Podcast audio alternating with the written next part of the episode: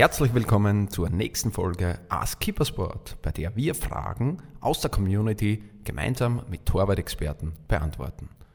Heute in der Folge 2 sprechen wir wieder mit Walter Franta. Dieses Gespräch haben wir schon vor drei Wochen aufgenommen. Da wir so viele Fragen beantwortet haben, gibt es heute die zweite Folge Ask Keepersport zusammen mit Walter Franta. Viel Spaß damit! Die nächste Frage von Thomas, 22 aus Nordrhein-Westfalen. Ich habe ziemliche Probleme bei Flanken, beziehungsweise bei hohen, weiten Bällen. Teilweise unterlaufe ich Flanken oder komme einfach zu spät hin. Könnt ihr mir Tipps geben, wie ich mich hier verbessern kann? Ja, Thomas, da gibt es einige Tipps, die wir geben können. Wir haben auch wieder genügend Übungsformen auf dem YouTube-Kanal beziehungsweise bei Keeper Training. Äh, wichtig ist jetzt ganz einfach, die Flanke einmal isoliert zu sehen. Grundsätzlich willst du einen hohen Ball fangen oder mit der Faust abwehren, mit einer oder mit zwei Fäusten. Das ist einmal die Technik dazu. Wie ist die Entscheidungsfindung? Wann fangen? Wann eine Faust? Wann zwei Fäuste? Gehen wir es einmal systematisch an.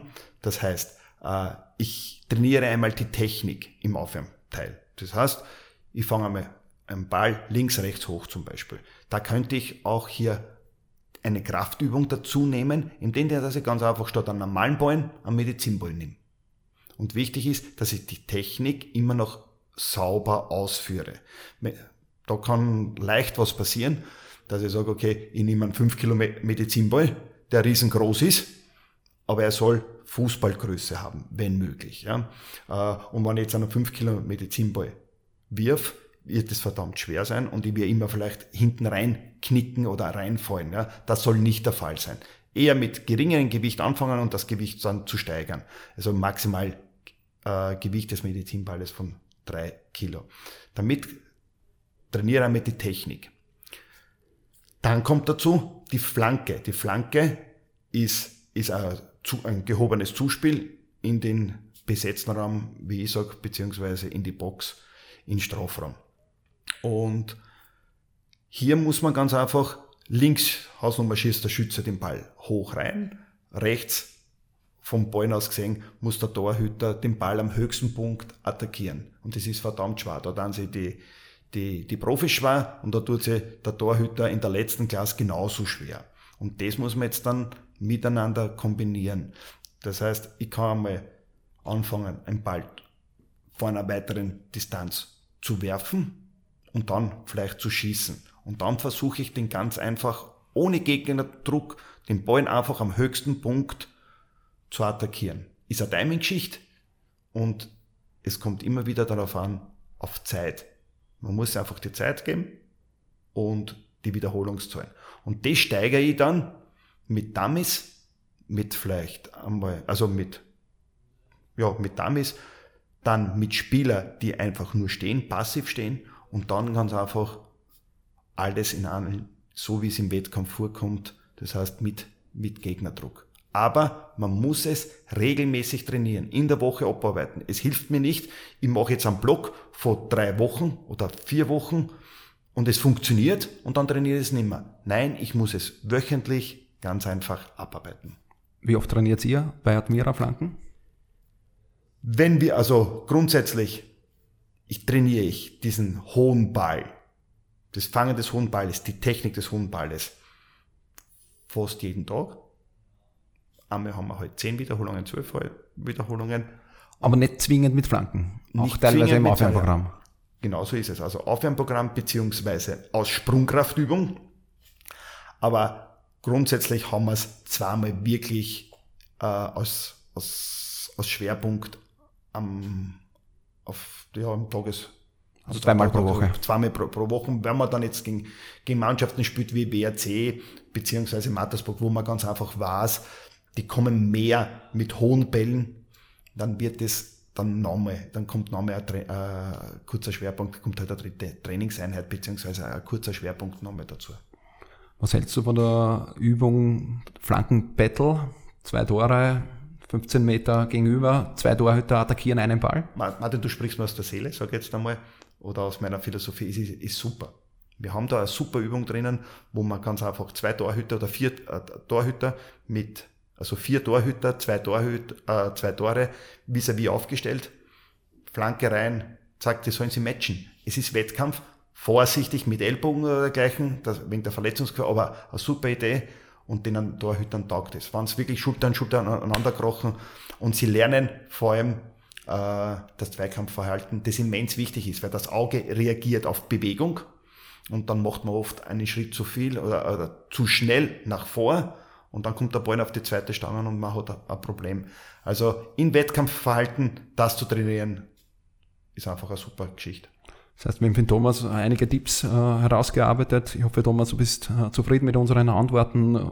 Kurzer Resümee würde ich sagen, auch hier trainieren, trainieren, trainieren, anfangen mit leichten Übungen und immer mehr äh, ins, ins äh, Schwierigere beziehungsweise in Körperkontakt mit äh, Gegner zu gehen. Dann kannst du äh, dich bei Flanken verbessern. Willst du dich im direkten Duell gegen andere Torhüter messen? Dann melde dich bei der Keeper Battle Eurotour an. Keeper Battle, dein Weg an die Spitze. Alle Informationen rund ums Battle findest du auf www.keeperbattle.com. Marco24 aus Wien hat uns eine Twitter-Nachricht gesendet. Jetzt, wo die Saison vorbei ist, starte ich direkt in die Vorbereitung auf die Vorbereitung. Dieses Jahr möchte ich es besonders ernst nehmen, mal richtig durchstarten. Leider weiß ich nicht genau, wie ich mich am besten vorbereiten soll. Soll ich eher an meiner Grundlagenausdauer arbeiten oder eher an meiner Schnellkraft und oder Spritzigkeit? Ja, Marco, ähm, da ich nicht weiß, wie deine sportmotorischen Fähigkeiten ausgeprägt sind, beziehungsweise dass ich keine Testergebnisse habe von dir, beziehungsweise in welcher äh, Klasse du spielst, ja, würde ich dir ganz einfach raten, im Amateurbereich, äh, ja, Grundlagenausdauer ist immer wichtig, kann man aber mit dem Techniktraining abarbeiten über die Woche. Und ich würde ganz einfach die Technik stärken.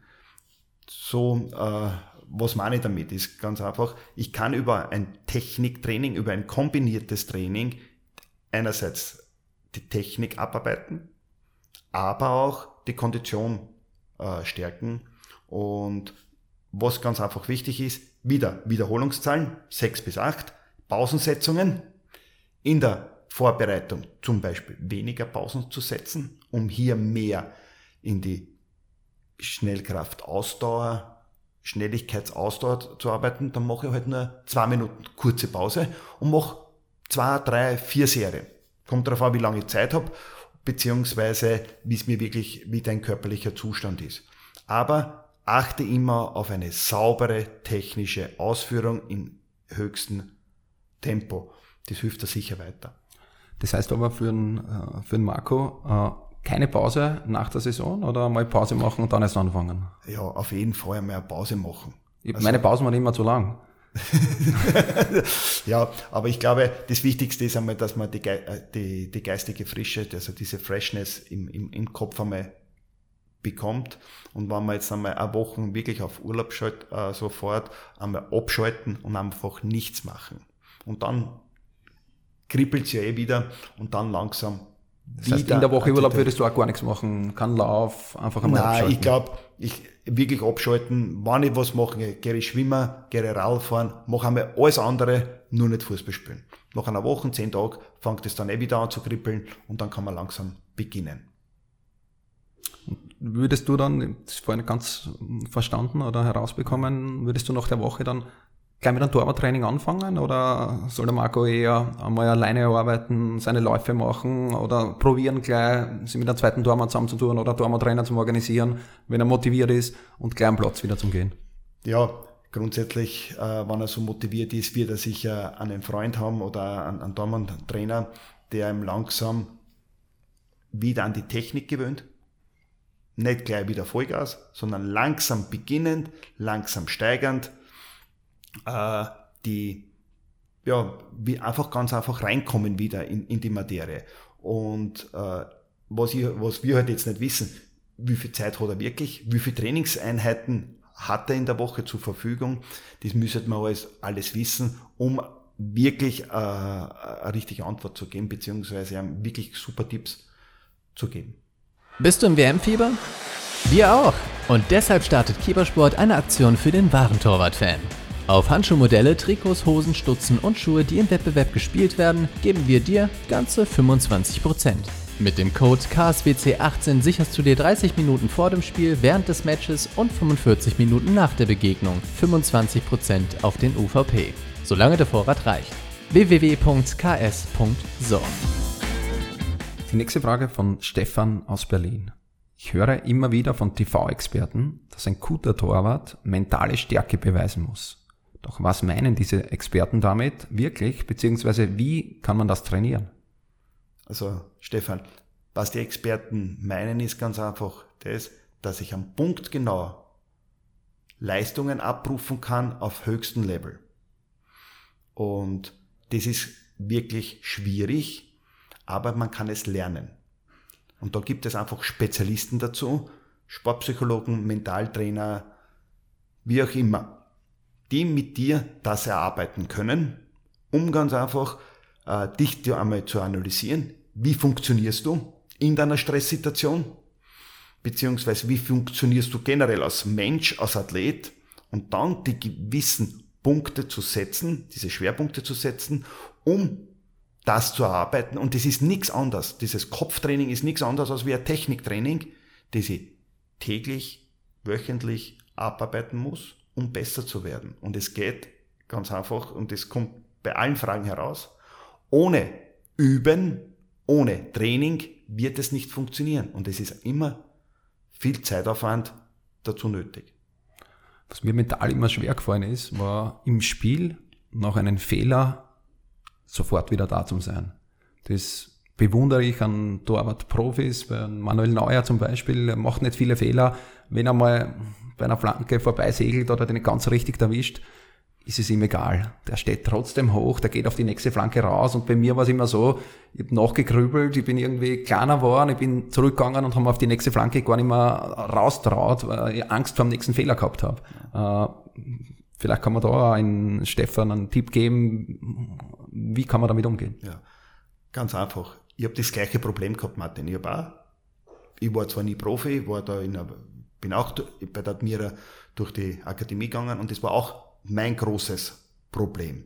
Aber grundsätzlich, der Tipp von mir ist ganz einfach, handlungsorientiert zu arbeiten. Was heißt es? Ganz einfach. Ich habe zum Beispiel einer Flanke habe ich drei Punkte, die ich wissen muss. Einerseits die Ausrichtung nach Ball. Wo stehe ich? Stehe ich richtig zum Ball? Zweiter Punkt, die Bewegung zum Ball. Wie bewege ich mich zum Ballen? und wie ist die Arbeit am Ballen, wie ist die Technik, wie Rinfang zum Beispiel. Und wenn ich irgendwo hier einen Fehler habe, zum Beispiel bei der Ausrichtung, ich stehe einfach zu tief, ich komme nicht zum Ballen hin, dann kann ich die Bewegung und die Arbeit am Ballen hervorragend haben, ich werde spät kommen. Ich werde das nicht lösen können. Und wenn ich diesen Fehler weiß, isolieren kann, kann ich auch an ihn arbeiten. Das heißt, ich muss nächstes Mal besser stehen. Oder wenn die Bewegung schlecht ist, weil ich einfach zögere und nicht durchziehe die Bewegung, dann kann die Ausrichtung gut sein, die Arbeit am Ballen gut sein, aber es wird an, die Arbeit am Ball nicht mehr stattfinden, weil die Bewegung, weil ich gestockt habe, beziehungsweise weil die Bewegung fehlerhaft war. Und wenn man das weiß, kann man an diesen Fehlern arbeiten. Und meistens sind ja dann die Fehler fast immer ident. Und da hilft er ganz einfach am Mentaltrainer, diese Blockade zu lösen. Und das ist oft relativ einfach, aber da sind einfach wichtig äh, Spezialisten, die das kennen, die diesen Knoten lösen können, ja, und die dir ganz einfach weiterhelfen können.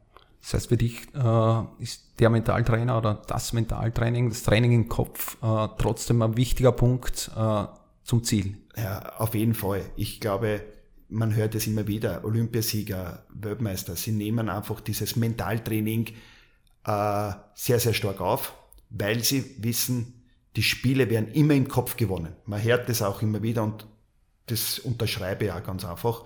Und ja, es ist immer wieder sicher eine Kostenfrage für, für den Amateurbereich, aber auch für einen Profi. Aber wenn ich mich weiterentwickeln möchte muss ich mich nicht nur körperlich weiterentwickeln, sondern auch vor allem von der mentalen Stärke. Bitte. Speziell für den Torhüter. Torhüter ist das letzte Glied. Der Fehler, wie jeder Torhüter weiß es, der Fehler führt leider zum Tor, den kann man nicht mehr ausbessern. Das Tor ist geschehen und gerade deshalb für den Torhüter, für den Einzelsportler im Teamsport besonders wichtig, die Stärke im Kopf. Ja, auf jeden Fall. Und einen Ratschlag, den ich meinen Akademie-Torhütern gebe oder auch den Profis. Wenn ein Fehler passiert, wir sind Menschen und der darf passieren. Ohne Fehler werden wir sie nicht weiterentwickeln. Aber wenn es bei einem Spiel passiert, ist ganz kurz diese drei Punkte, was ich angeführt habe. Ausrichtung nach Ball, Bewegung zum Ball, Arbeit am Ball, Revue passieren lassen, wo ist er passiert. Ich gehe eine hinter das Netz, hol mir den Ball oder hinter die Linie, hol mir den Ball und sobald ich den Ball nach vorschieße zum Ankick, ist es abgestreift. Das muss man lernen und das habe ich mit dem Alter gelernt mit dem Alter oder mit reiferen, zunehmenden Alter habe ich ganz einfach gelernt, ja, der Fehler war mir irgendwann einmal egal. Am Anfang der Karriere, so bis 23, 24, war das für mich eine Tragödie. Aber mit der Zeit habe ich für mich selbst äh, äh, Automatismen äh, mir angeeignet, die mir einfach geholfen haben, diesen Fehler wegzustecken. Und das können Weltklasse-Spieler schneller, denn ist der Fehler egal, wer das schneller abhandelt und dann kann er relativ schnell wieder seine Leistung abrufen. Und das ist ja der Fall, weil den Fehler ich nicht mehr rückgängig machen können.